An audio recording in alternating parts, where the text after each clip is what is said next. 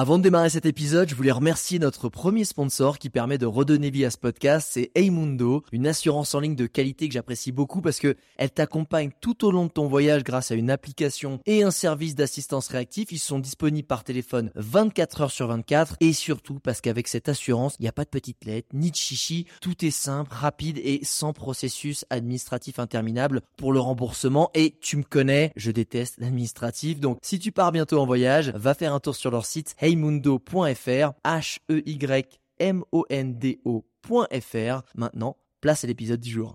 Regarde-moi ça J'ai l'impression de faire la dégustation. Ça c'est de la vie Ah c'est magique cet endroit C'est absolument dément. Et le spot est juste incroyable. Ça joue vraiment à quelques centimètres. On va s'enfoncer un peu dans la forêt. Non, ok, bon, ok. Tout le monde est absolument gentil. C'est ça la vie. Bonjour internautes et bienvenue dans ce nouvel épisode de Je t'emmène en voyage et aujourd'hui je t'emmène autour du monde mais d'une façon un peu particulière parce que je t'emmène avec quelqu'un qui ne voit pas forcément bien mais qui a voulu voir le monde. Je suis avec Guillaume. Guillaume, comment ça va? Salut Alex, ben ça va très bien. Écoute, je suis vraiment content que de te recevoir dans ce podcast parce que tu n'es pas aveugle mais tu es malvoyant et pourtant tu as décidé de partir en tour du monde. Alors déjà, pour que les gens comprennent bien, qu'est-ce que enfin qu'est-ce qu'on considère comme malvoyant? Quel est finalement ton handicap? Et c'est quoi aujourd'hui Enfin, c'est quoi la définition de ce que tu as comme handicap? Alors, euh, la définition de malvoyant, euh, je je pourrais pas trop la donner. Bah, je la sais qu'on en devient, on est considéré comme euh, aveugle à partir de un de un vingtième.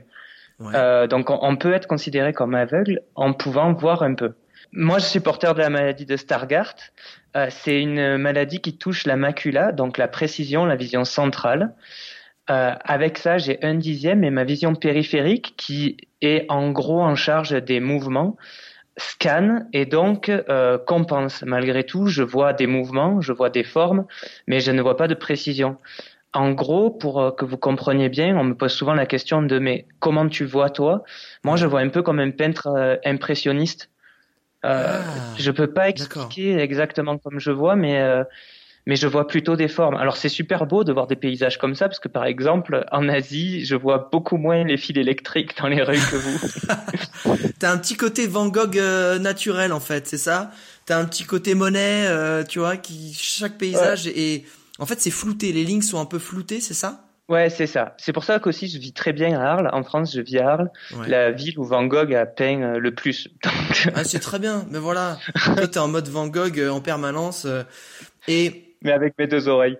et et du coup, t'as t'as t'as à quel point autonome? C'est-à-dire tu peux conduire une voiture. T'as le droit d'avoir le permis, par exemple? Ça non. Non, non, non, je peux pas du tout conduire. Ok, non, mais que Euh, les gens se représentent en fait, c'est ça aussi. Non, je peux pas conduire et même, euh, par exemple, je peux pas lire de livres de poche et ça m'est très difficile de lire. Donc j'ai une liseuse avec moi, j'ai une loupe et une longue vue. Je suis un peu un pirate quand je voyage. J'ai euh, j'ai une petite longue vue qui me grossit x 8 pour voir les euh, ben, les panneaux dans les gares et tout pour pour m'aider. Mais sinon, Ah, de toute que- façon, je demande beaucoup plus aux gens. Ce qui est intéressant, là, parce qu'en plus là, là t'es en tour du monde. Là, t'es où là? Tu viens, est-ce que tu viens d'arriver d'où là? Là, cette nuit, je suis arrivé à Bogota en Colombie. Ouais, et ça fait combien de temps que tu voyages?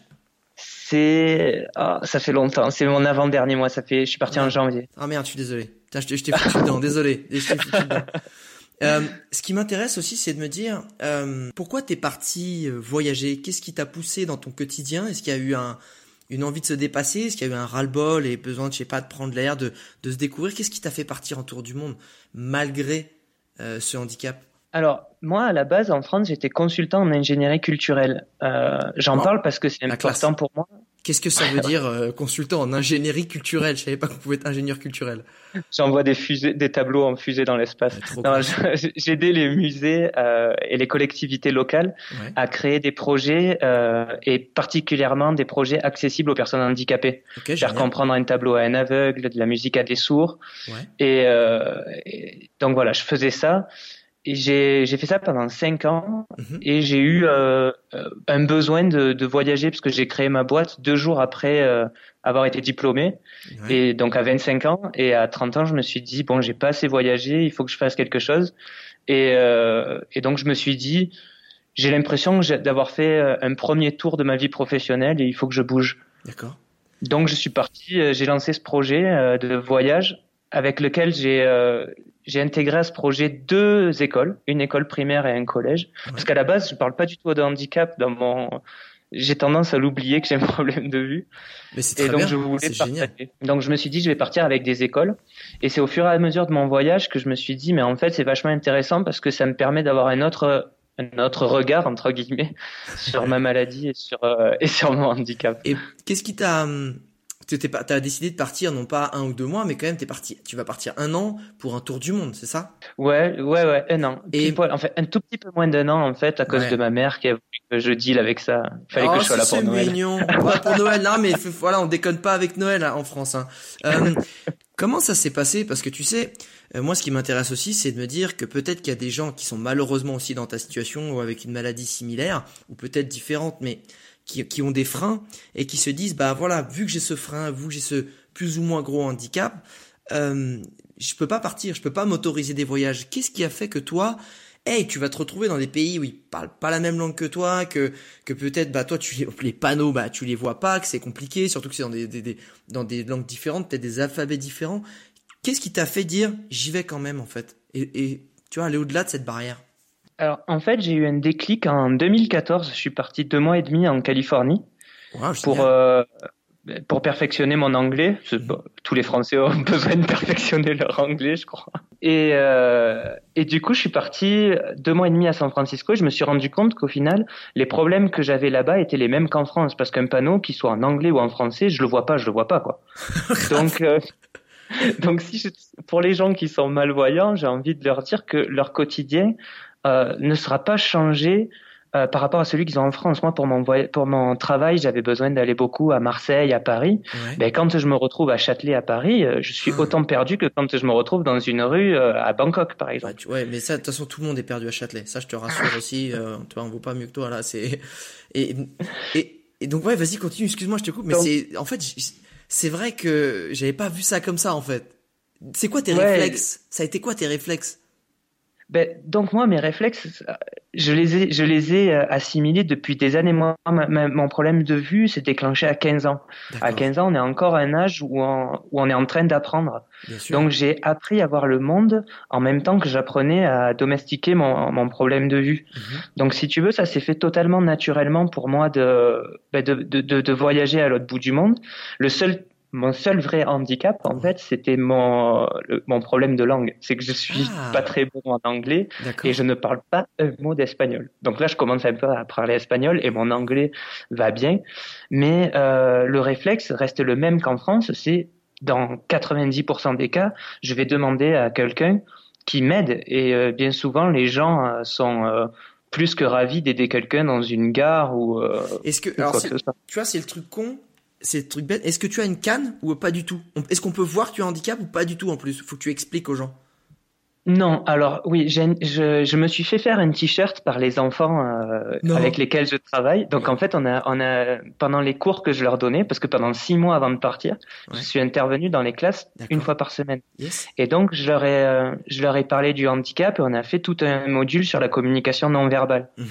Et donc, on a décidé de faire un t-shirt avec 30 logos qui est jugé indispensable pour euh, un voyageur. Ouais. Donc, ça va de euh, la trousse de pharmacie au médecin à euh, comment je peux louer un kayak. Quoi. Donc, ils sont des kayaks.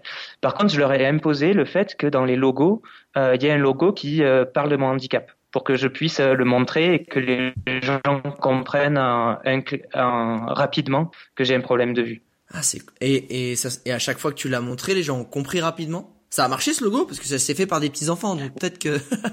ouais, ouais, ça, ça a plutôt bien marché. Euh, après, j'avoue que euh, on est parti du logo international, enfin que je pensais international, qui est l'œil barré qu'on voit souvent en France dans les musées. Il y a, il y a, les quatre types de handicap qui sont représentés par des logos. Mhm. Et donc ça, ça, part de ce logo-là. Euh, mais il s'avère que dans beaucoup de pays, notamment en Asie, ils, sont assez surpris de toute façon de voir des personnes en situation de handicap voyager. Donc euh, donc ça n'a pas été si facile que ça, mais au final, les gens de toute façon veulent dire que tu es un handicap ou pas quand tu leur demandes que... Ouais, ouais. Carrément. Et hum, la question que, que je me pose, c'est, et, c'est surtout, moi ce qui m'intéresse à savoir, c'est quand tu as décidé de partir, euh, comment ça s'est passé? T'arrives, t'as commencé déjà par quel pays? Par Bangkok, un peu classique ou? Ouais, si, si, complètement. Ah, c'est bien, mais la vérité. Ah, vas-y, bah, tu bien sûr, la, la vérité. En fait, euh, j'ai commencé mon voyage en regardant tes vidéos, en fait. Oh là là, ça me touche. T'es pas obligé de le dire sur le podcast pour me faire plaisir, tu sais ça. Euh, non, non, non, j'ai commencé en mars à regarder tes vidéos avec tes premières vidéos euh, en Australie et j'ai commencé à faire euh, à faire mes, mon itinéraire comme ça. D'ailleurs, il y a quelques points qui sont similaires. Par exemple, le trek que j'ai fait avec Zepian, j'ai pensé à toi parce que ah, tu l'as fait. Une trek... Génial, au Laos. Ouais, voilà. Super. Ouais, ça a été quoi du coup ton euh, itinéraire choisi final? Donc mon itinéraire final, j'ai fait le nord de la Thaïlande. Je suis pas allé sur les plages. Ouais. Donc j'ai remonté euh, de Bangkok, j'ai fait tout le nord jusqu'à Chiang Rai. Ouais. Après je suis allé à Luang Prabang au Laos. J'ai redescendu tout le Laos. J'ai fait le Cambodge, le Vietnam, ouais. l'Indonésie. L'Indonésie, j'ai fait Flores, qui est juste sans doute un de mes gros coups de cœur. J'ai adoré Flores. C'est de là qu'on va voir les dragons de Komodo. Ouais, ouais, ah, oui, Bali sur l'île de Komodo, exactement, qui est juste à côté. Après, j'ai fait la côte est australienne, euh, le Chili, la Bolivie, le Pérou, l'Équateur, la Colombie et je finis par les États-Unis. En fait, je fais un mois, un pays. Ah, cool, cool, cool. Donc là, ouais, là, t'es à la Colombie, c'est un peu le, c'est l'avant-dernier, c'est ça? Ah non, y a... Ouais, ouais, c'est pour ça, il y a un petit pincement au cœur. Ah, je suis dégoûté, je suis désolé. Non, on va, on va pas se focaliser là-dessus. On va pas se focaliser là-dessus.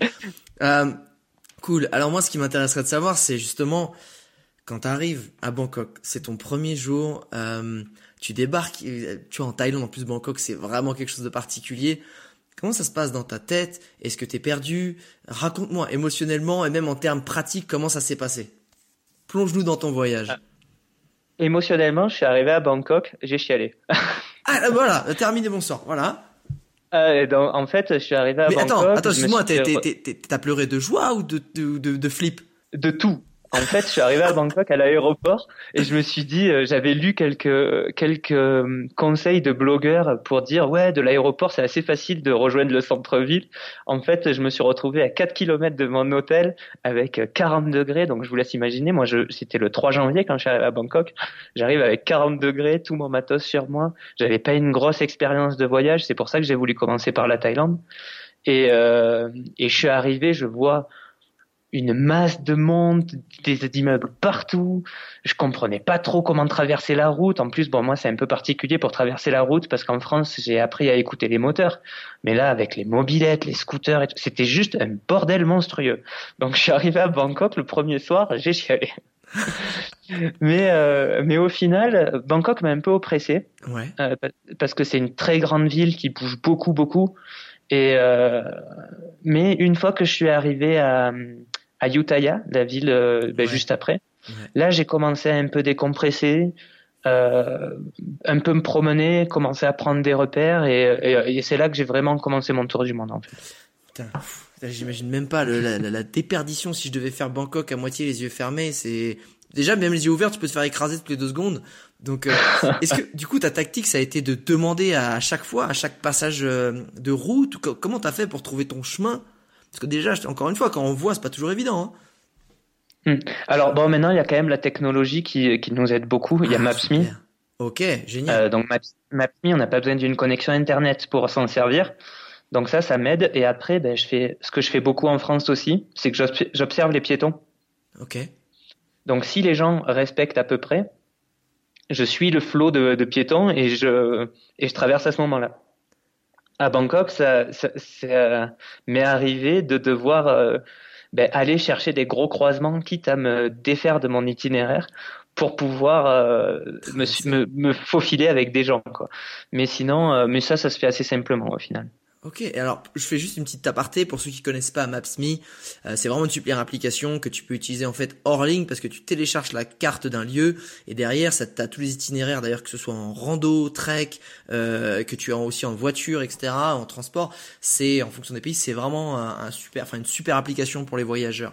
Euh, voilà, ça c'était. Ah, c'est un super outil et là je l'ai utilisé même hors des sentiers, enfin hors des sentiers battus, je mets des gros guillemets, mais je l'ai utilisé en trek par exemple euh, en Équateur. Les, les sentiers de trek sont dessinés dessus quoi. Exactement. Moi je l'ai eu je l'ai utilisé en Géorgie pareil où j'avais commencé avec une carte qui a littéralement qui s'est qui fondu dans mes mains sous la pluie. C'était une pauvre carte en papier qu'il a eu au bureau du tourisme. Sauf que voilà, euh, j'étais obligé de refaire reculer, repartir dans la ville pour télécharger Maps.me parce que ça pouvait pas être possible. Et après tout s'est bien passé. Mais euh, une fois aussi, alors pour revenir sur ton, sur ton trip, quand tu arrives à Ayutthaya, euh, tu sors de ta guest house. Encore une fois, pour nous, c'est des choses qui paraissent bêtes parce que tu arrives, tu regardes, ok, c'est à gauche, c'est à droite. Toi, vu que tu vois pas les panneaux et que tu vois des choses un peu lointaines et un peu floues dans les grandes lignes, euh, tu fais comment pour te diriger, pour dire, ben, tu demandes d'abord à la guest house? Tu, comment ça se passe en fait pour diriger ta journée? Quand on n'a pas les yeux, on a les jambes. Faut ah ouais, oh, ça c'est bien. j'ai fait énormément de détours dans mon voyage. Mais ça c'est bien. Et t'as est-ce que et du coup, eh, tu sais que de toute façon, c'est c'est moi, c'est moi à la base mon tour du monde, c'est pareil, j'ai un sens d'orientation pourri. Moi là-bas, j'allais chercher le pain. Hein. Je suis revenu un an plus tard, j'avais fait le tour du monde. Non mais, se perdre, c'est la meilleure façon qui nous arrive des belles choses en fait. Est-ce que bah, c'est cool parce que du coup je me perds, du coup je demande ma route à des gens, du coup les gens me disent mais c'est pas du tout par ici mon petit monsieur et du coup il y a une conversation qui se crée et, euh, et, et j'ai rencontré beaucoup de gens comme ça. Super et encore une fois t'es toujours euh, enfin entre guillemets ta différence euh, et le fait que tu doives demander, ça t'a toujours, ça a toujours été bien accueilli? Ou les gens étaient plutôt admiratifs? Ou plutôt d'un œil genre mais qu'est-ce qu'il fait? Ou... Dans la plupart des pays, en fait, c'est quand même très bien accueilli. Il y a des pays où c'est plus délicat parce que, par exemple, au Cambodge, j'ai été vraiment marqué par le Cambodge. Il y a une histoire euh, très difficile récente avec les Khmer rouges. Donc il y a beaucoup de personnes qui ont des handicaps lourds pour le coup. Souvent c'est des euh, c'est des gens qui ont perdu des jambes, etc. Effectivement.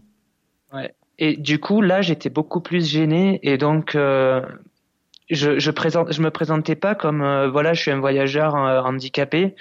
parce que souvent, quand tu as affaire à, à, certaines personnes, il n'y a pas la même sensibilité. Ils disent mais comment, pourquoi tu voyages? Ils sont beaucoup plus dans l'interrogatif, mais pas forcément dans le je sais pas, c'était plus particulier. Donc je disais, j'ai oublié mes lunettes en général. Ah, ah, tu veux dire que là-bas, c'était un pays bah, qui entre guillemets, euh, ils étaient plus c'est peut-être un ressenti personnel. Non, mais c'était un pays plus dur, tu veux dire. Dans la population, était plus dur vis-à-vis de toi parce qu'elle est, parce que peut-être que voilà, elle est encore euh, stigmatisée par tout ce qui lui est arrivé, c'est ça? Et pour toi, c'était plus Alors, dur? je sais pas si c'était le, les, les, les, gens qui étaient plus durs vis-à-vis de moi, ou si c'était moi qui osais pas dire, euh, voilà, j'ai un problème de vue, aidez-moi. Ah, parce que le mec, il euh... avait une jambe en moins, donc tu te sentais un peu gêné de dire, euh, excuse-moi, je, je, voilà, j'ai que un à chaque œil. Euh. Ouais, donc il y a des pays où en fait, je me sentais gêné de dire, voilà, j'ai l'immense chance de faire un tour du monde malgré mon handicap, ah. mais il y a des gens qui, qui eux peuvent, enfin, sont obligés de faire la manche pour ne manger parce que les personnes handicapées dans leur pays sont pas considérés comme des personnes ou des citoyens à part entière, quoi, par exemple. Ça t'a touché, d'autant plus, j'imagine. Ouais, donc euh, donc c'était un peu le, Cambodge a été euh, assez particulier pour ça. J'ai vraiment adoré le Cambodge, mais vraiment vraiment adoré. Mais ça a été euh, une expérience particulière vis-à-vis ben, du regard que j'avais sur moi aussi. Ouais. Parfois, parfois, on a tendance à se dire en France, oh mon Dieu, je vois pas le panneau dans la rue. Et puis quand on va au Cambodge, on se dit, ouais, au final, je suis pas mal c'est étonnant que tu dises ça parce que souvent ça nous arrive à nous euh, qui on va dire quand on a des personnes qui n'ont aucun handicap de se plaindre. Tu vas en voyage tu dis oula effectivement je vais arrêter de me plaindre.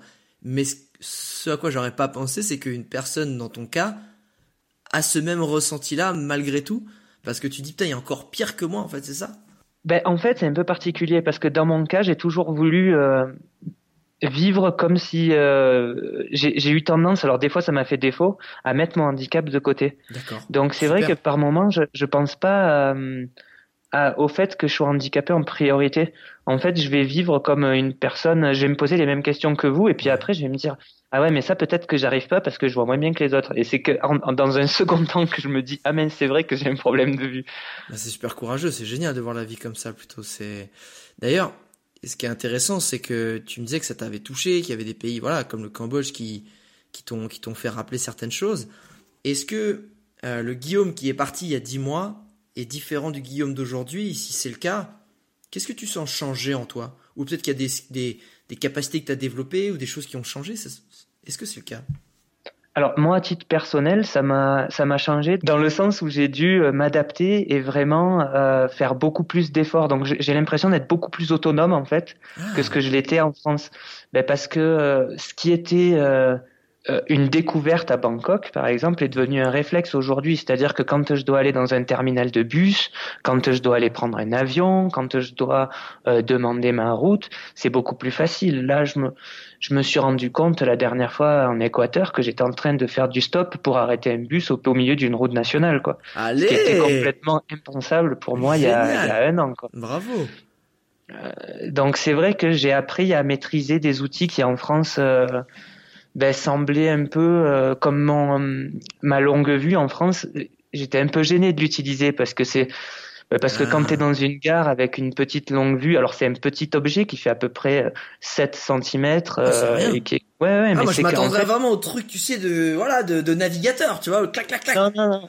Non, non, non, maintenant on fait des trucs super bien, ça grossit x 8 et ça rentre dans une poche, mais le geste reste le même que le geste du pirate sur son bateau. Ah, je vois. Euh, et sauf que ben, j'ai appris à, à, apprivoiser ce geste et maintenant c'est un geste qui est devenu naturel, c'est un outil que je maîtrise au quotidien euh, et que j'ai plus peur du regard des autres sur moi quand j'utilise en fait. Je pense que c'est peut-être plus ça en fait, c'est pas tant d'apprivoiser ce geste, c'est plus euh, le regard des gens qui aujourd'hui euh, t'es peut-être un peu plus égal en fait.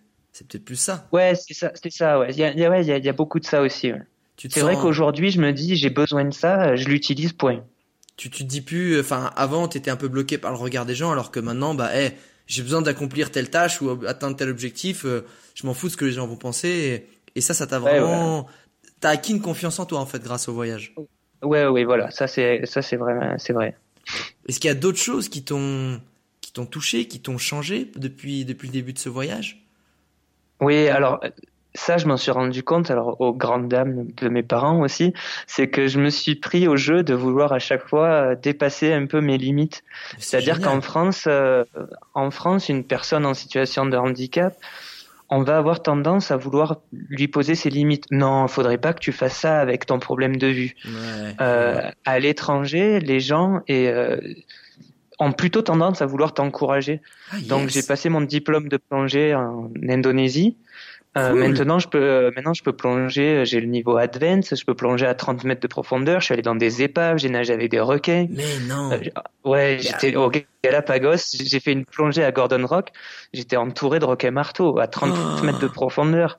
Oh, C'est complètement mais, dingue. mais attends, mais là tu vois un peu quand même. Tu vois quoi T'a- T'arrives à voir des formes. C'est comment tu vois en fait? Parce que tu vois pas au centre, Ouais. mais tu vois sur les côtés, c'est ça. Je vois sur les côtés. Et en plus, le, le, le fait, c'est une réaction. Euh, ben, c'est de la physique. En fait, avec le masque, on grossit aussi ce qu'on voit. 30%. Ah c'est putain, ça c'est bon ça.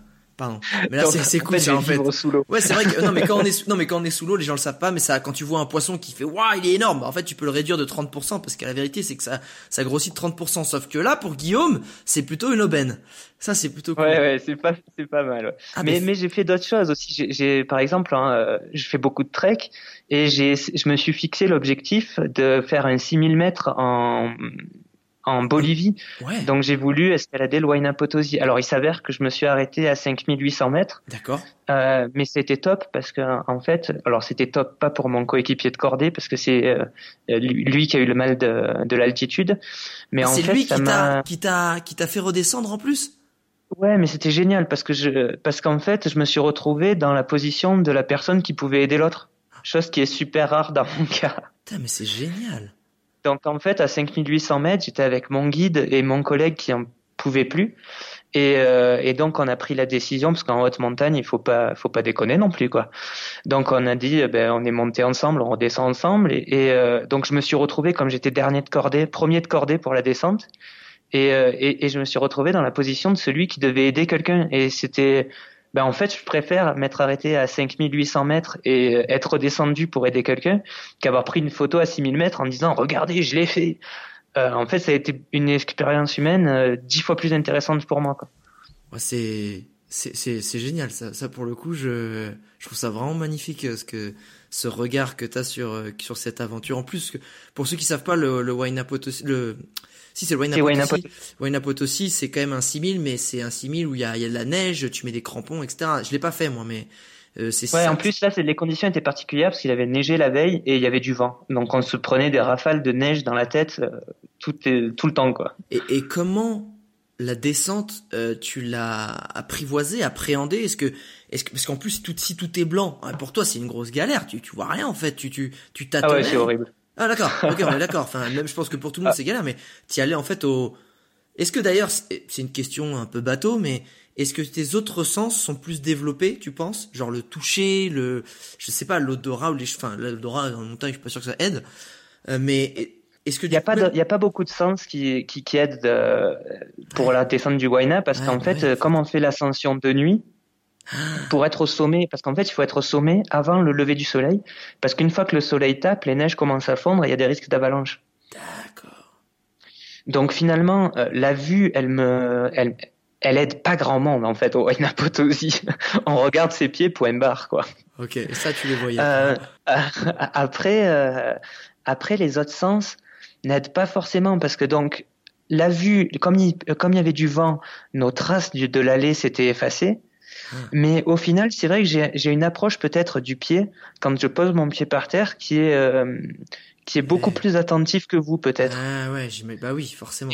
Et, donc j'ai, bah, ce qui me fait défaut, par exemple, je fais beaucoup de courses à pied en France, et euh, on m'explique que euh, je me fais, quand je me fais des entorses, c'est pas parce que je vois pas le fait, le, une racine, par exemple, c'est parce que comme mon pied est, euh, est super sensible et attentif à ce que je touche, en fait, je j'ai pas une, une un posé de pied franc. Ah, et du coup, tu vas avoir tendance à avoir un petit réflexe de côté et boum, tu vas te. Et euh, du coup, je me fais des entorses. Mais bon, enfin, bon, bref. Du, euh, par contre, pour mes sens, ouais, j'ai développé pas mal le, le toucher et le et, mon ouïe. Ah ouais, d'accord. Mais, mais bon, ça aide pas forcément pour la descente. Ah, pour la descente du Waina, non, mais peut-être pour d'autres trucs. bah, pour Bangkok, c'est bien, pour que ça te casse les oreilles, là, tu devais être nickel, là, sur le... J'étais très non mais c'est vrai que du coup la, Louis pour le coup ça m'aide pour les pour les moteurs. J'en reviens aux moteurs des voitures. Ça j'arrive vraiment à dire euh, ben cette voiture là elle est à 50 mètres à peu près et elle arrive comme ça quoi. Ah ouais. Du coup ça, du coup, ça, ça, te permet de t'aider ouais, à t'orienter surtout savoir quand faire le la traversée le, le, plutôt de d'attendre etc ouais, ça, euh, ça m'aide quand même j'ai j'ai une question. Si t'étais à une table avec des potes des potes aventuriers tu vois et que c'était un petit peu le battle de l'anecdote de la pire galère. C'est quoi la pire galère que tu sortirais pour gagner le battle qui t'est arrivé dans ce voyage? Ah, j'ai un peu de chance, c'est qu'il m'est pas arrivé trop de galères pour l'instant. Ah mais tu vas perdre le battle, faut en trouver une. Hein.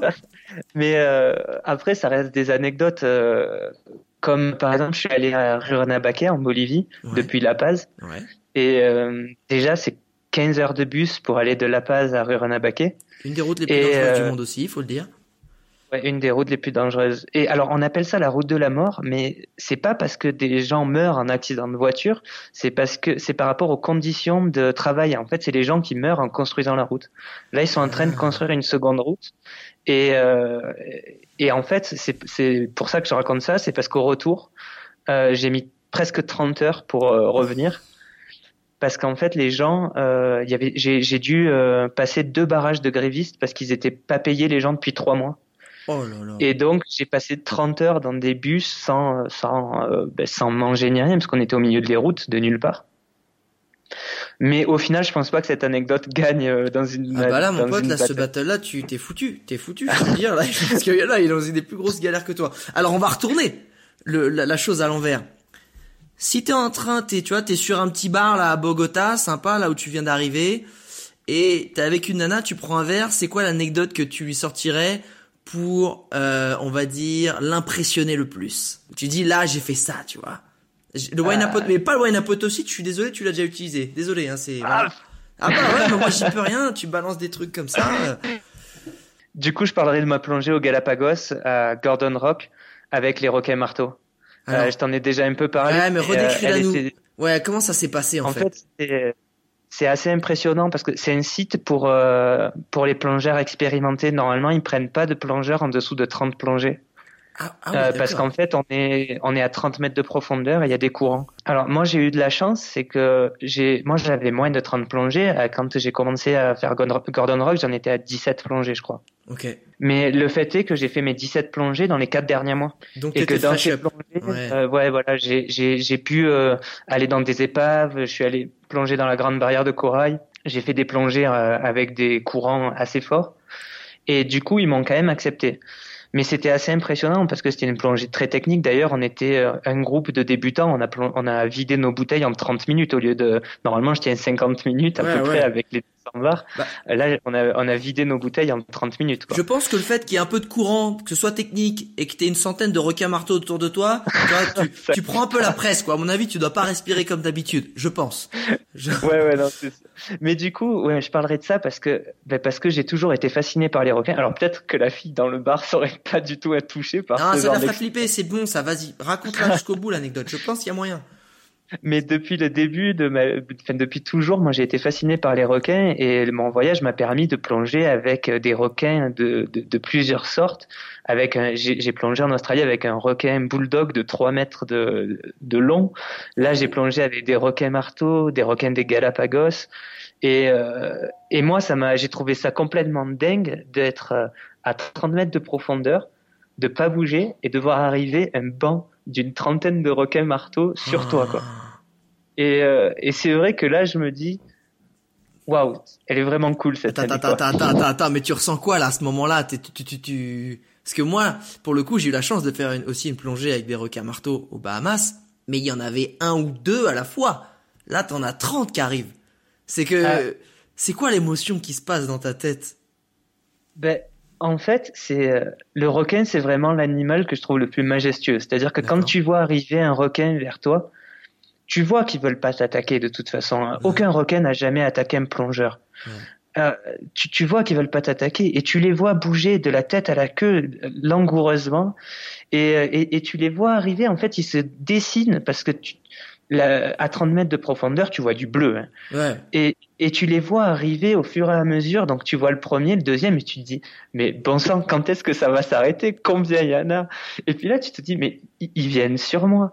Et puis donc tu montes un peu, eux ils descendent un peu pour t'éviter aussi, et tu vois juste une balai magnifique de requins qui qui en ont juste rien à faire de toi ou qui sont juste curieux et qui viennent te voir et qui repartent quoi. Et c'est euh, t'as ton cœur qui s'arrête de battre. Donc, ben, ça me fait économiser un peu d'air dans ma ah, tu respires plus au moins, tu, peux rester plus longtemps, c'est bien. Mais euh, mais c'était c'est juste magique. Donc, je sais pas si ça, ça me ferait gagner euh, au bar, mais en tout cas, c'est c'est vraiment l'expérience qui m'a cette expérience va me marquer à vie, je pense. Ah, c'est non mais franchement, ça c'est en plus je trouve ça extraordinaire comme tu dis d'avoir euh, euh, surpasser euh, tes, tes, limites, tu vois, d'avoir vraiment de t'être dépassé, d'avoir plus en plus réalisé un de tes plus grands rêves, parce que tu me dis que le requin c'est un animal qui te fascine. Là, quand même, pour le coup, ça a été classe, parce que t'en as pas vu un, t'en as vu 30. Et les requins ah marteaux, c'est quand même, euh, c'est quand même quelque chose de d'assez impressionnant, parce que c'est un des plus gros, un des, une espèce des plus, des plus grandes de requins en fait. Ça, c'est. Ouais, alors, il y a deux espèces de requins marteaux. Ah ouais, ok. Euh, Ceux-là, c'était, c'était des, enfin, je, je, minimise la chose. Il devait faire aux alentours de entre 2 mètres et 2 mètres 50 peut-être. Ah, c'était un petit, d'accord. mais non, mais parce que l'autre espèce peut aller jusqu'à 3 mètres 50, il me semble. Ah ouais, moi c'est celui-là que j'ai vu. C'est celui-là, le, bah, il y en avait qu'un. Toi, ça a compensé, il y en avait 30. Donc, euh, au calcul, t'as eu beaucoup plus grande longueur de, de requin que moi. Non, c'est. Mais euh, euh... ouais, mais le requin marteau, euh, de par sa, sa, morphologie, de par sa tête, est quand même impressionnant parce que déjà un requin, T'as pas envie de lui faire des bisous quand il s'approche. Non, mais un requin marteau, c'est pas glam. On va pas se cacher. Un requin marteau, euh, ça fait encore plus, tu vois. Euh, c'est comme si t'avais un, gang de, pa, de, de pabos et t'as le requin marteau qui arrive, c'est genre le, le, chef des pabos, quoi. Le, chef des bad boys. Le, dernier niveau de, au jeu vidéo, quoi. Le mec, le requin, il te fait flipper quand même. Ah bah, c'est pas, c'est chelou, en fait. D'avoir rajouté deux trucs sur le côté, c'est quand même bizarre, la nature est quand même assez extraordinaire. Ça, c'est sûr. Mais, euh, mais bon, au final, euh, ils étaient, c'est quand même majestueux et super beau, quoi. C'est vraiment génial. Justement, moi, ce qui m'intéresse aussi, c'est grâce à toutes ces expériences que tu as vécues depuis ces derniers mois, et tu vas encore en vivre parce qu'il te reste à peu près un mois et demi, deux mois. Euh, J'aimerais que tu commences par, c'est quoi les conseils que tu donnerais aux personnes qui sont soit qui ont peut-être le même handicap que toi, ou soit même d'autres, pour pour partir voyager s'ils en ont envie, ou peut-être que même ceux qui en ont peut-être pas envie, est-ce que ça est-ce que tu penses que ça leur apporterait des choses et surtout quels conseils tu leur donnerais? Alors moi, alors du coup rien à voir avec, ces ce type d'expérience là, mais mon principal frein c'était pas mon handicap ni rien, c'était vraiment la barrière de la langue. Et donc j'ai envie de décomplexer les gens par rapport à ça parce que la langue de toute façon quand on parle anglais avec des asiatiques, on comprend très vite que euh, bah, c'est un anglais de la débrouille. Et, euh, et, donc on se décomplexe assez vite. Donc pour les gens, j'ai l'impression autour de moi que souvent c'est euh, la barrière de la langue qui dit ouais mais je vais aller en Asie mais je parle pas un mot de, bah, de taille et je parle pas très bien anglais. Non, alors si c'est ça votre barrière, foncez. De toute façon vous allez toujours vous faire comprendre. Euh, donc dans ce, dans ce, pour ce point-là, la barrière de la langue, ne vous y fiez pas. Euh, vous allez apprendre sur le tas, euh, dans les auberges, sympathiser avec les gens. Euh, moi, je fais encore saigner des oreilles, certains anglophones, hein. mais mais il n'empêche que je les fais saigner des oreilles autour d'une bière. Donc c'est plutôt cool. Hier, j'étais, j'ai fait la, la, visite du désert de Tatacoa avec un Colombien qui parlait pas un mot d'anglais ben, on, s'est débrouillé avec les, les quelques mots d'espagnol que j'ai pu apprendre euh, depuis juillet et on a passé euh, une journée de fou quoi. Donc la langue, c'est une fausse barrière. La langue, c'est euh, une limite qu'on se fait à nous-mêmes parce qu'en tant que Français, on veut parler correctement et on se dit si on maîtrise pas parfaitement la langue, ça vaut pas le coup de parler. Ouais. donc à ce niveau-là, je pourrais donner ce premier conseil ne vous fiez pas à votre niveau de langue, foncez.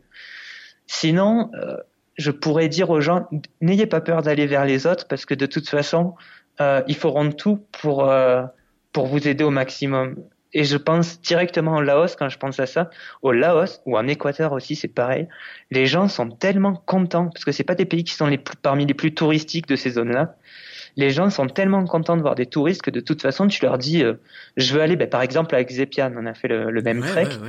À Xepian, je suis parti de Paxé pour partir de Paxé, il faut qu'on prenne un camion, monter à l'arrière d'un camion qui nous dépose à l'entrée d'un village et on a encore quelques bornes à faire. C'est euh, ça. Non, mais c'est pas facile d'y aller là-bas.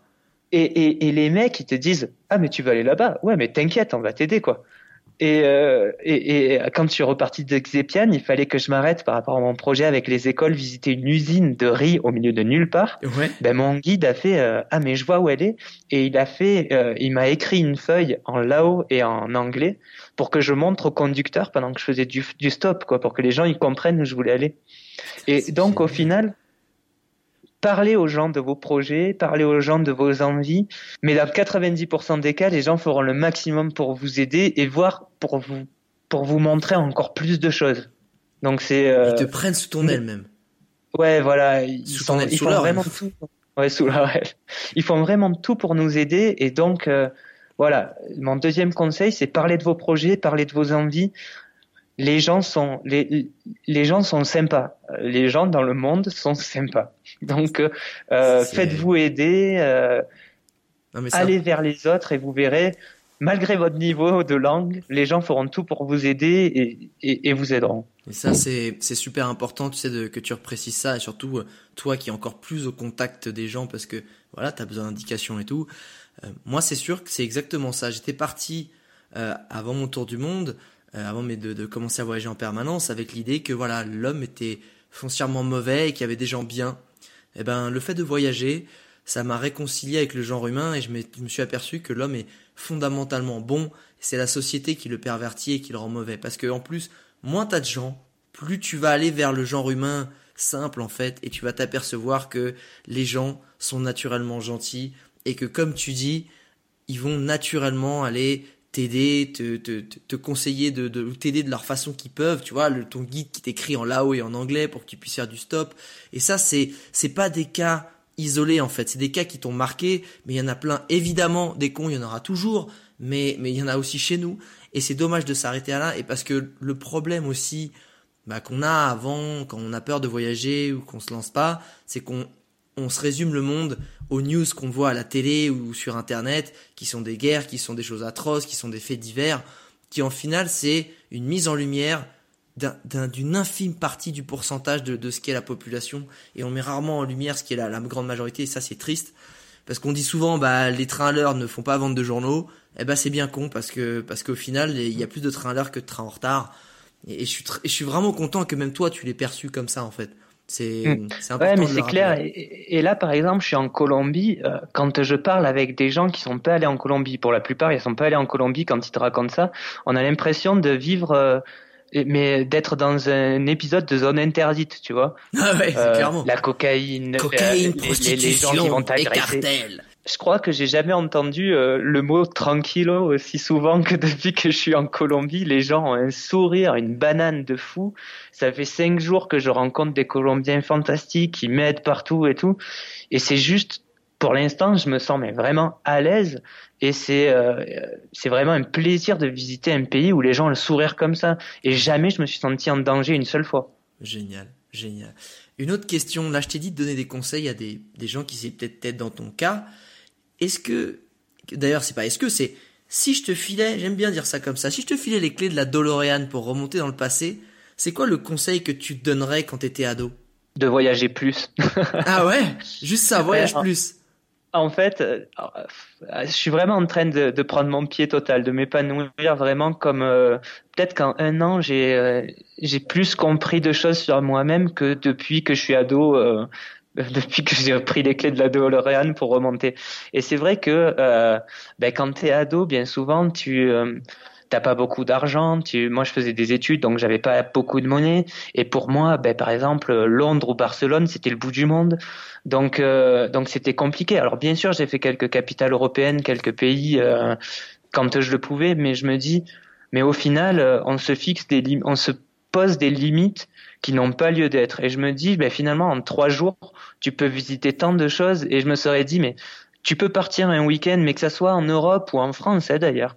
Euh, mais casse-toi un week-end, va visiter une autre région, va visiter euh, un pays à côté, euh, et je, et je l'aurais fait beaucoup plus si si je devais prendre des clés de la route Lorraine. Eh ben, non mais ben, je, suis à deux doigts de te les prêter ces clés. Fais gaffe, franchement t'es pas à la bonne. autre question que j'aime bien aussi, c'est si tu devais euh, résumer ta vie en une punchline, une citation ou une phrase de ton choix, ça serait laquelle? Une, une phrase qui représente ta vie et ta mentalité aujourd'hui Fonce. ça c'est un mot ça? Ouais, c'est une punchline.